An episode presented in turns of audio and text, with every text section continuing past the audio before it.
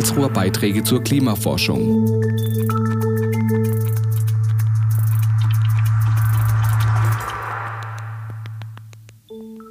Herzlich willkommen zu einer neuen Ausgabe der Podcast-Reihe Karlsruher Beiträge zur Klimaforschung. Zu Gast ist heute Herr Christian Scharun. Er ist Doktorand am Institut für Meteorologie und Klimaforschung, atmosphärische Spurengase und Fernerkundung. In der heutigen Podcast-Folge sprechen wir über sein Forschungsgebiet, nämlich die Modellierung von Methan mit Hilfe eines Chemiemodells namens IconArt. Wie genau dieses Modell funktioniert und welche große Rolle Bohrinseln in der Nordsee in seiner Doktorarbeit und Forschung spielen, erklärt er uns heute. Mein Name ist Joshua Bayless. Herzlich willkommen zur Podcast-Reihe Karlsruher Beiträge zur Klimaforschung. Und man kann fast schon sagen, dass es in einer Art die zweite Staffel jetzt ist. Es gab ja eine kleine Pause zwischendrin und jetzt sind wir zurück. Und dieses Mal reden wir mit Doktoranden und Doktorandinnen am Karlsruher Institut für Technologie. Und beginnen tun wir diese Reihe heute mit Herrn Dr. Christian Scharun als Gast. Herzlich willkommen, Herr Scharun. Guten Abend, Herr Bellis. Ja, sehr schön, dass Sie hier beim Podcast äh, dabei sind. Es freut mich sehr. Ich habe es gerade gesagt, ähm, Sie sind oder waren, kann man so sagen, Doktorand am Institut für Meteorologie und Klimaforschung, da in der ähm, Abteilung, denke ich mal, kann man so sagen, oder im Gebiet atmosphärische Spurengase und Fernerkundung. Dann würde ich vielleicht als erste Frage einfach mal beginnen. Was genau kann man sich denn unter Ihrem Forschungsgebiet äh, vorstellen? Also gerade diese atmosphärische Spurengase und Fernerkundung.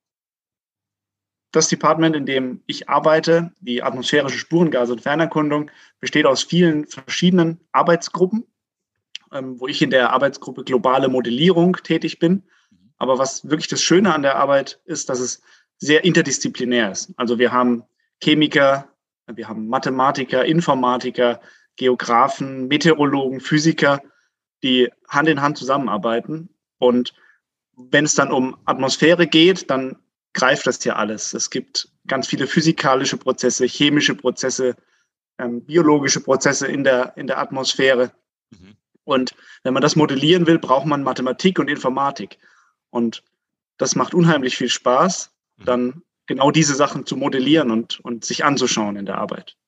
Also ging es vor allem um das Modellieren. Vielleicht äh, wollen oder können Sie uns auch nochmal genau den, den, Namen der Arbeit äh, verraten? Äh, ich habe um, Quantifying and Modeling Methane mhm. um, from the North Sea Region with Icon Art. Das war der Titel meiner Arbeit. Ja, dann hört man es schon also, raus. Methan, ja.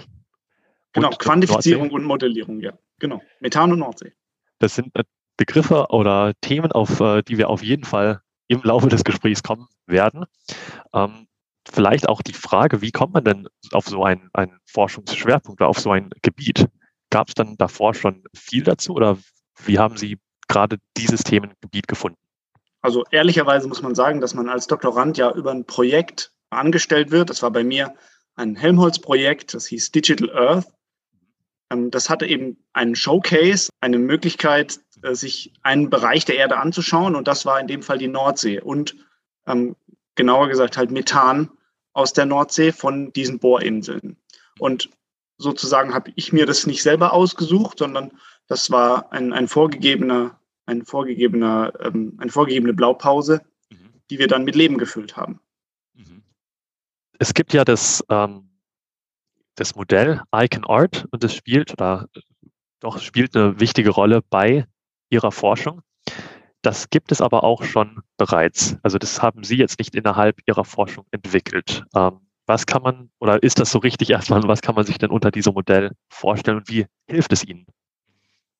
Genau, das habe ich nicht entwickelt. Das ist äh, die Arbeit von äh, vielen, vielen äh, großartigen Wissenschaftlern, Informatikern und ähm, äh, Physikern, mhm. die da ein, ein Modell entwickelt haben. Das ist das Max-Planck-Institut der DVD ähm, und äh, das KIT hat da die Erweiterung ART dazu entwickelt.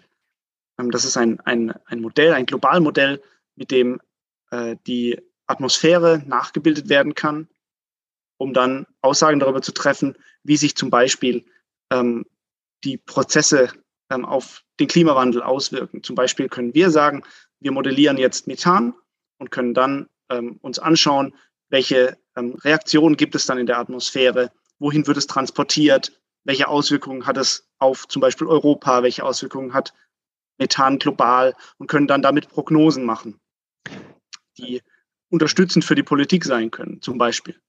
Also ist dieses Icon-Art, wenn ich es richtig verstehe, auch nicht nur auf Methan begrenzt? Nein, genau. Das ist ein Modell, da können ähm, unzählige chemische Spezien ähm, damit simuliert werden in der Erweiterung Art, das ist dann Aerosols and Reactive Trace Gases. Mhm. Ähm, und Icon an sich ähm, hat mit Methan erstmal nichts zu tun. Das ist ähm, völlig unabhängig davon. Und das benutzt der DVD zum Beispiel für seine tägliche Wettervorhersage. Wenn man ah, also die Tagesschau einschaltet, mhm. dann, wird, dann werden äh, Informationen aus diesem Modell abgegriffen, um dann zu sagen, morgen regnet es oder morgen scheint die Sonne. Das ist ja spannend, dass man die dann auch tatsächlich in ähm, beispielsweise der Tagesschau dieses Modell, diese Anwendung sieht. Und das ist wahrscheinlich wieder so ein Schnittpunkt, wo viele, die vielleicht nicht in der Materie sind, gar nicht bewusst sind, wie nah sich manchmal doch Praxis und Theorie sind. Ja, absolut. War, ja. Es gibt ja verschiedene Faktoren, die zum Klimawandel, zum menschengemachten Klimawandel beitragen. Und jetzt ist ja Methan, wie wir gehört haben, eins dieser Faktoren. Das stammt ja aus verschiedenen, sage ich mal, Quellen. Ich denke mal, es gibt verschiedene Quellen, die dieses Methan ausstoßen. Und bei ihrem Schwerpunkt sind es jetzt die Bohrinseln. Ich muss sagen, ich habe bis äh, vor unserem Gespräch nie gehört oder darüber nachgedacht, dass eben diese Bohrinseln so sehr eben beitragen können mit diesem Methanausstoß. Wie kann man das dann vielleicht einordnen, auch mit anderen Beispielen von ähm, ja, sage ich mal, Quellen, die Methan ausstoßen. Also was für eine Rolle spielen hier die Bohrinseln und seit wie lange weiß man, dass sie eine größere Rolle spielen? Also Bohrinseln spielen deshalb eine, eine große Rolle in diesem ganzen Kontext Klimawandel, da das der Sektor ist ähm, Öl und Gas ähm, Exploration. Das ist der, der größte Sektor, in dem der Mensch quasi zum Klimawandel beiträgt. Da wird sehr viel CO2, sehr viel Methan äh, emittiert. Das ist der größte Sektor. Mhm. Und die Bohrinseln sind da ein, sind da ein Faktor. Ähm, nur die Bohrinseln aus der Nordsee sind natürlich aufgrund der reinen ähm, Größe dieses Gebiets, die Nordsee ist relativ klein, wenn man sich die ganze Erde anschaut. Aber ähm, wenn man sich überlegt, was, was wir jetzt in dieser Arbeit oder was ich in dieser Arbeit gemacht habe, ähm, dass da ähm, Emissionen einfach nicht gemeldet werden, die theoretisch aber da sind oder die in der Praxis da sind, die in der Theorie nicht gemeldet werden, dann ähm, ist es natürlich fatal.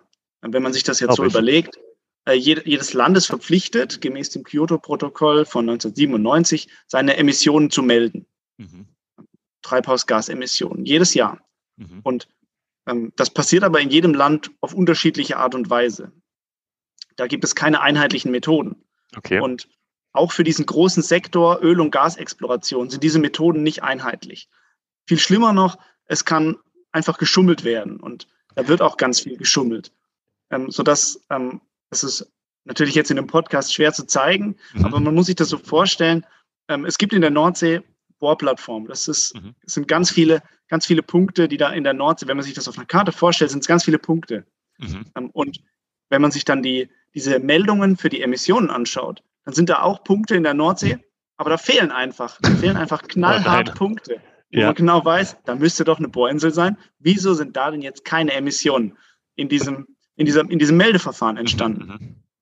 Und ähm, dem bin ich ja so ein bisschen äh, auf die Schliche gegangen. Das ist wirklich interessant, dann einfach zu, zu lesen und diese, diese ganzen Meldeverfahren eigentlich ein, ein ziemlich langweiliges 1000 Seiten Wälzer, diese, diese Meldung der Treibhausgase. Mhm. Aber irgendwie total interessant, wenn man, wenn man so gesehen hat, ja, da fehlen Emissionen, wie kann denn das sein? Mhm. Und ja, da wird, da wird einfach ganz viel getrickst. Ähm, also haben Sie während Ihrer, sage ich mal, währenddem Sie Ihre äh, Doktorarbeit geschrieben haben, das gemerkt? Wie sind Sie dann vorgegangen? Haben Sie das irgendwo gemeldet oder was?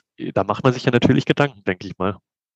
Ja, definitiv. Ich habe das auch gemeldet. Ich habe beim ähm, Umweltbundesamt, die dafür ähm, offen, äh, offiziell zuständig sind, habe ich das gemeldet und habe nachgefragt und die haben mir auch geantwortet. Die haben mir allerdings geantwortet, sie sind gar nicht direkt zuständig, sondern da ist irgendein Landesamt in Niedersachsen dafür zuständig. Mhm. Und dann habe ich auch bei denen nachgefragt und die meinten, sie müssen die Emissionen gar nicht melden, wenn das unter irgendeinem Sonderfall und da merkt man schon, das ist unfassbar kompliziert. Da gibt es ja. so viele bürokratische Hürden, die das, ich will, ich will es nicht verschleiern nennen, das, das, wäre, das wäre zu anklagend, aber das geht einfach unter in, in dem schieren, der schieren Masse der, der, des bürokratischen Aufwands. Ja, also kann man auch sagen, dass irgendwo leider, so ich sag mal absurd es klingt, irgendwo auch die Bürokratie zum Klimawandel beiträgt, zum Menschengemachten.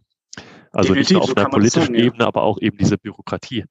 Das stelle ich mir natürlich gerade sehr ähm, verrückt ist das falsche Wort, aber ich kann mir vorstellen, wie man sich fühlt, wie Sie sich gefühlt haben, wenn man das plötzlich so als Erkenntnis ähm, sieht während der Forschung.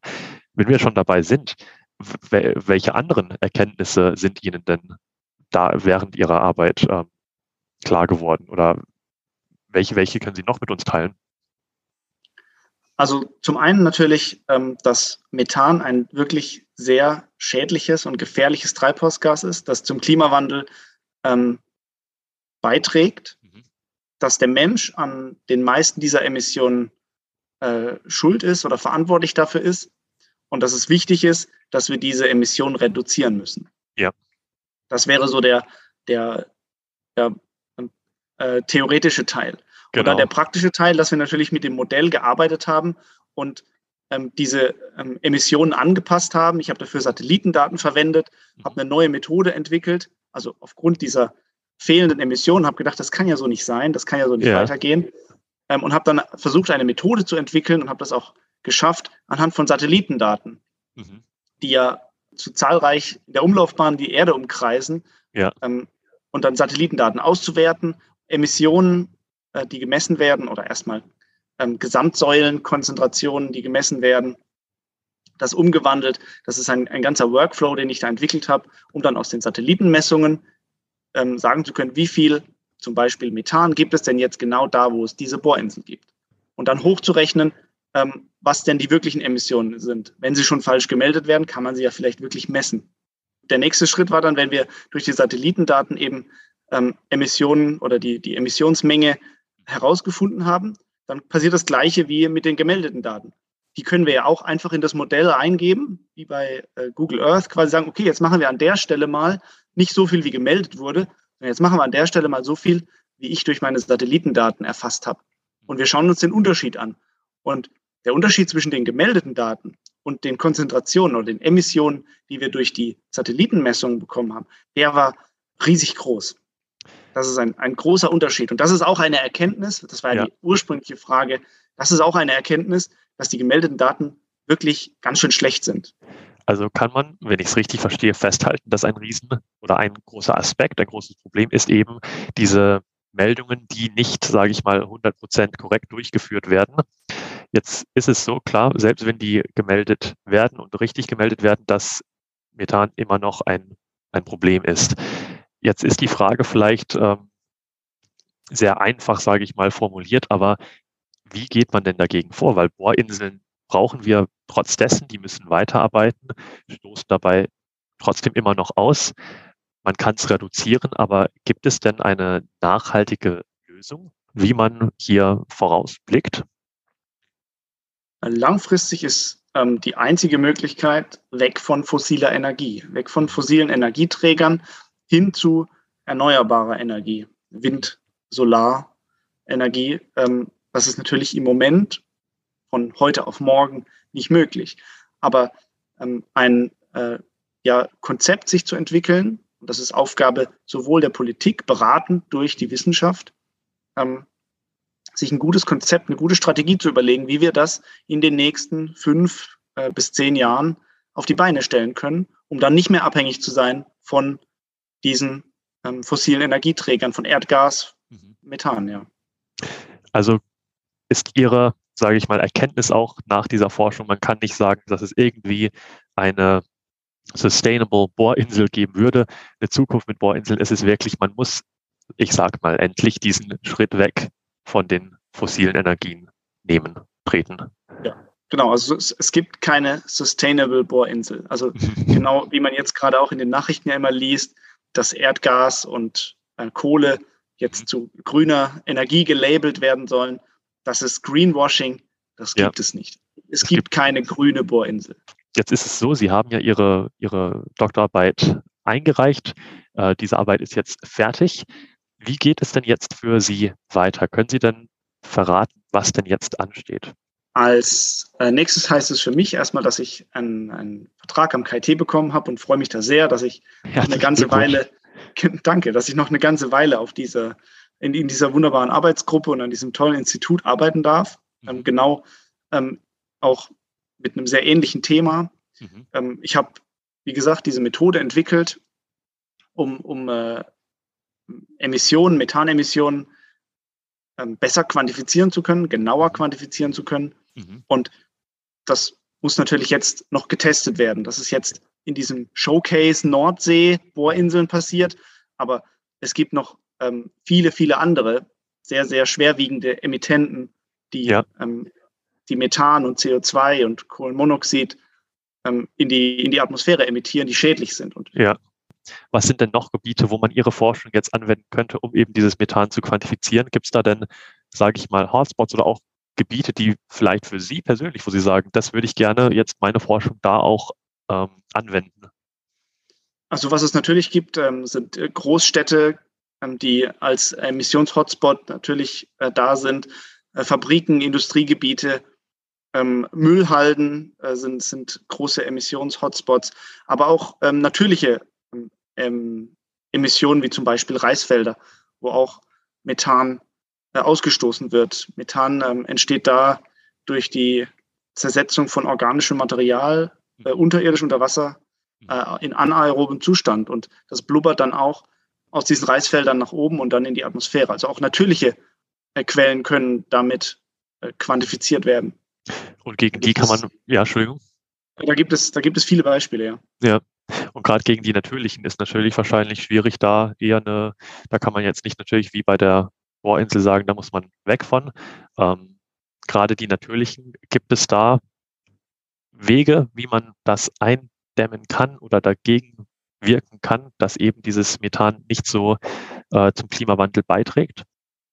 Das aktiv einzudämmen ist natürlich schwierig, ne, weniger Reis anbauen, aber das ist, das ist, glaube ich, nicht das, glaube ich, nicht das Problem. Man ja. kann das aber vielleicht ähm, passiv eindämmen, wenn wir grundsätzlich dafür sorgen, dass es auf der Erde nicht so warm wird, dass es keine so starken Anstieg der globalen Mitteltemperatur gibt. Dann sorgen wir auch dafür, dass zum Beispiel die Permafrostböden ähm, in Sibirien nicht tauen, wo auch Methan emittiert wird, was übrigens sehr schwer raumzeitlich ähm, äh, zu quantifizieren ist. Wann taut das genau und wie viel an welcher Stelle ähm, da an Methan herauskommt. Das sind riesige, riesige Flächen. Das ist nicht so einfach zu sagen wie, ja, okay, hier ist eine Großstadt, da erwarten wir auch viele Emissionen. Ja, dann ist es äh, wie immer, glaube ich, bei dem Thema sehr schwierig. Ähm, aber wie es da, ich glaube, ich weiß, dass da, glaube ich, die Meinungen verschieden sind. Denken Sie, dass da auch jeder seinen Beitrag leisten kann als Einzelner? Das ist ja, das ist ja so die, die, die goldene Frage immer. Genau.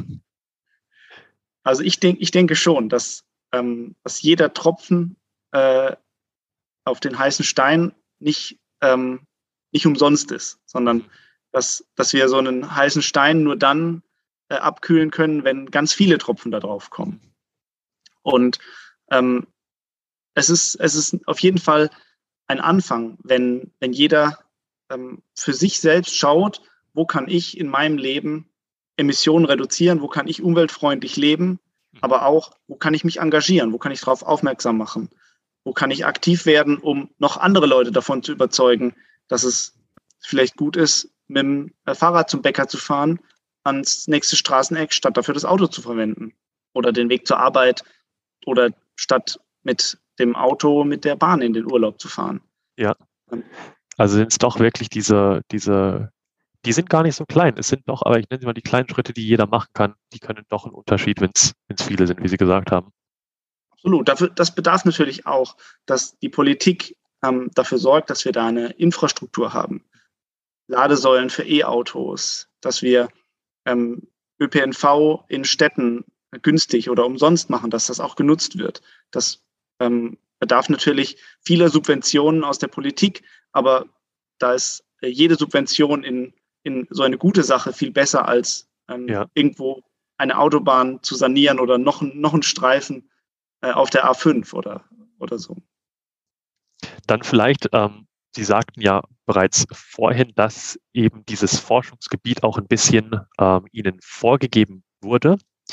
War da dann Methan mit inbegriffen oder war das für Sie, wussten Sie, Methan ist, ähm, ist ein Bereich, in dem ich mich vertiefen möchte?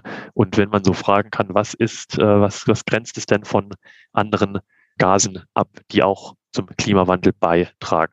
Also Methan war tatsächlich auch durch das Helmholtz-Projekt Digital Earth vorgegeben. Das war ein Showcase, der den Namen Methan trägt und ähm, soll die Sache aber nicht schmälern, dass sie, dass sie unglaublich wichtig ist und dass mir das ganz viel Spaß gemacht hat. Ähm, weil Methan, und das ist die, der zweite Teil der Frage, ist eben ähm, einer der größten Treiber des Klimawandels. Und wenn man ähm, sich das so überlegt, ein Kilo Methan und ein Kilo CO2 ähm, ange angesehen, dann ist Methan etwa 25 Mal äh, schädlicher für die Atmosphäre als äh, CO2.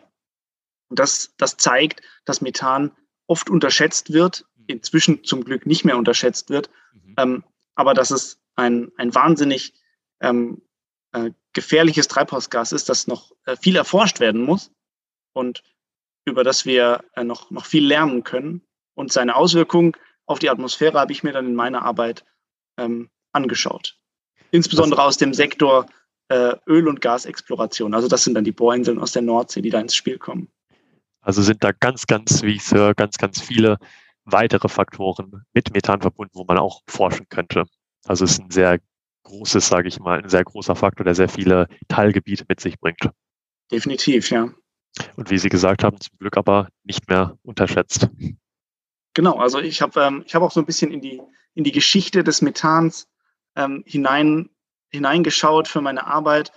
Und ähm, da, sind so, da sind so zwei äh, Punkte, die mir da so ähm, hängen geblieben sind. Einmal, dass ähm, im Jahre 1896, das sind 126 Jahre jetzt, wenn ich mich nicht verrechnet habe, hat äh, der Schwede äh, Svante Arrhenius bereits festgestellt in einem Artikel, in einer wissenschaftlichen Veröffentlichung, dass Carbon äh, Emissions, also äh, diese, diese Emissionen, möglicherweise dazu beitragen, dass es auf der Erde äh, wärmer wird.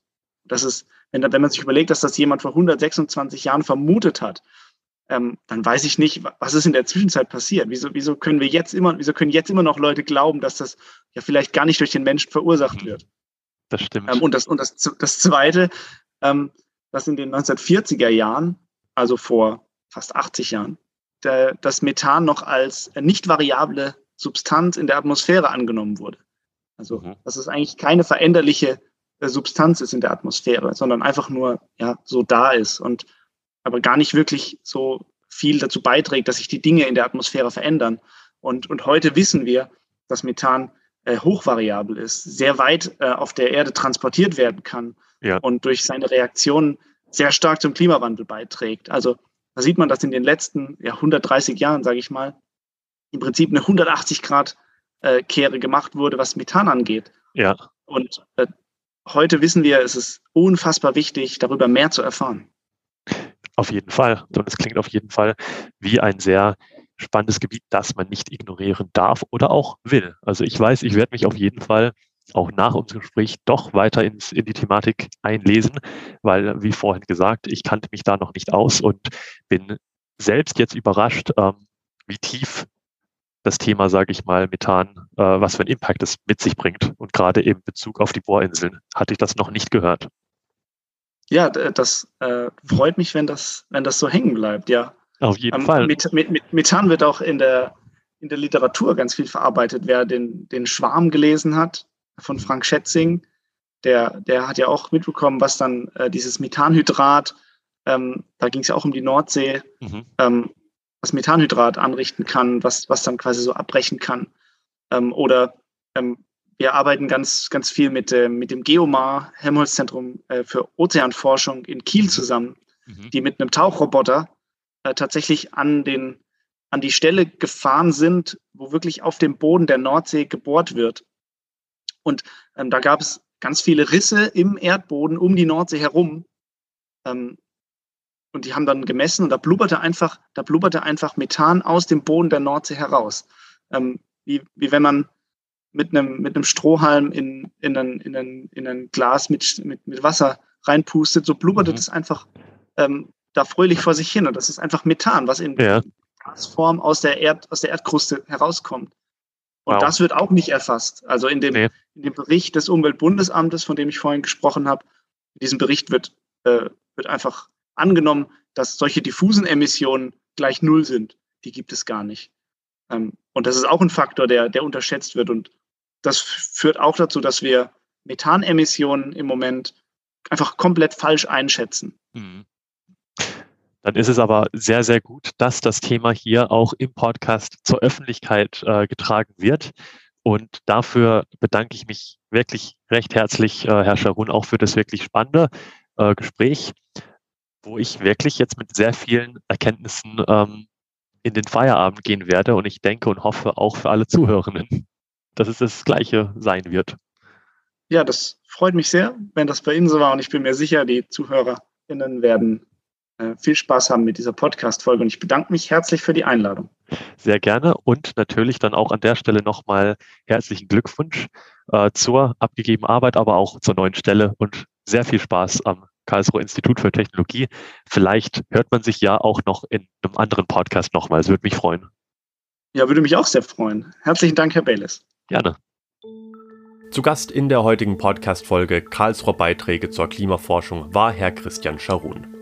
Wir sprachen über die Rolle von Methan im Kontext des Klimawandels und wie man diese messen oder besser gesagt modellieren kann. Wer mehr über seine Forschung und das Institut für Meteorologie und Klimaforschung, atmosphärische Spurengase und Fernerkundung erfahren möchte, kann sehr gerne auf der Homepage des Instituts vorbeischauen. Diese finden Sie unter imk-asf.kit.edu.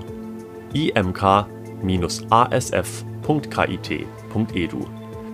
Vielen Dank fürs Zuhören. Ich freue mich, wenn Sie auch bei der nächsten Podcast-Folge Karlsruher Beiträge zur Klimaforschung mit dabei sind. Am Mikrofon war Joshua Bayless.